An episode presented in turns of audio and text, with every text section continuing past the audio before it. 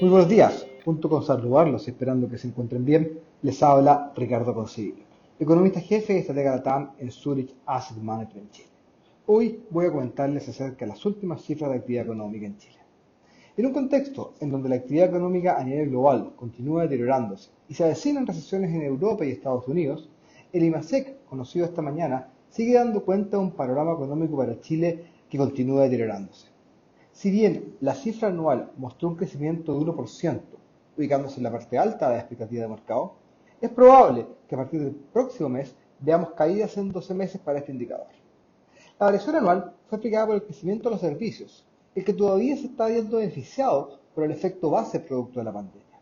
El comercio cayó un 11,1% en términos anuales, explicado por la alta base de comparación. Sin embargo, las perspectivas hacia adelante no son favorables. La alta inflación, junto con el mercado laboral que se está estancando, afectarán el ingreso disponible en los hogares reduciendo así el consumo.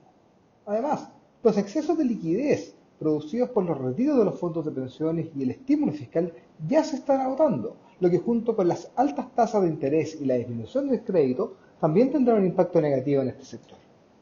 Asimismo, las expectativas de los consumidores se mantienen en niveles mínimos, mientras que la confianza empresarial de este sector ha continuado deteriorándose.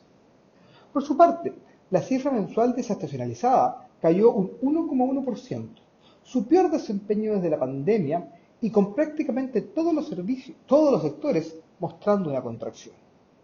Los servicios cayeron un 1,7% en términos mensuales, mientras que la minería continúa con sus problemas estructurales, cayendo un 3,3%.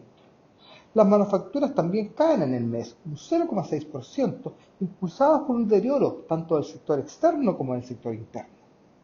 Considerando lo anterior, estimamos que en la próxima cifra es probable que volvamos a ver una caída en el indicador mensual, así como también una variación anual negativa, la que probablemente se mantendrá por el resto del año. Esperamos que este comentario haya sido de su interés y recuerden que pueden encontrar toda la información acerca de nuestros productos y fondos en nuestro sitio web zurich.cl. Muchas gracias y que tengan una muy buena semana.